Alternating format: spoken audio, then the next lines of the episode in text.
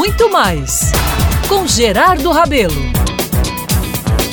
Nem em pandemia, nem em crise. O Brasil está mesmo é surfando nos negócios. E o que se assiste é todo mundo querendo fazer algo produtivo.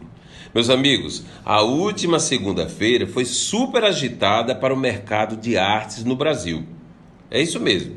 É que o primeiro dia de leilão dos 10 previstos das mais de duas mil obras que pertenciam ao banqueiro falido Edmar Cid Ferreira causou o maior alvoroço.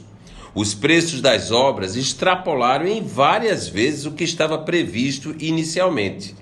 Com isso, rolou uma disputa milionária que ninguém jamais imaginaria acontecer. Eu vou explicar. Por decisão judicial, a venda de parte da coleção que pertencia hoje ao falido Edmar e que está sob a guarda do Museu de Arte Contemporânea incluía obras como um estudo de 1933 de Tarsila do Amaral que anos depois viraria o quadro Operários e se tornaria um de seus trabalhos mais importantes.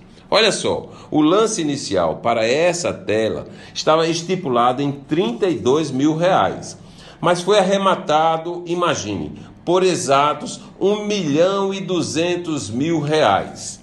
Já o Primeiras Núpcias, escultura do incrível Tunga, foi vendida por mais de um milhão de reais. E o muro de Cildo Meireles, datado dos anos 80, foi arrematado por nada menos do que um milhão e trezentos mil reais. Amigos, pelo visto, a riqueza brasileira estava nervosa. Queria e conseguiu agitar o mercado de artes que vivia num marasmo poucas vezes visto nessa época de pandemia, não é isso?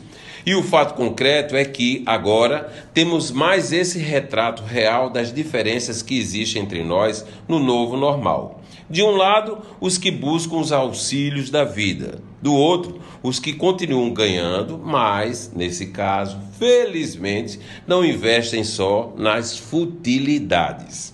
Continuo incomodado, meu amigo, com o abismo econômico entre os brasileiros mas confesso que gostei de assistir essa efervescência nas artes e saber que há muitos que valorizam os nossos artistas. Brindemos então. Eu sou Gerardo Rabelo e todos os dias estarei aqui na Band News FM Manaíra para conhecer as diferenças desse novo normal que se instala no país.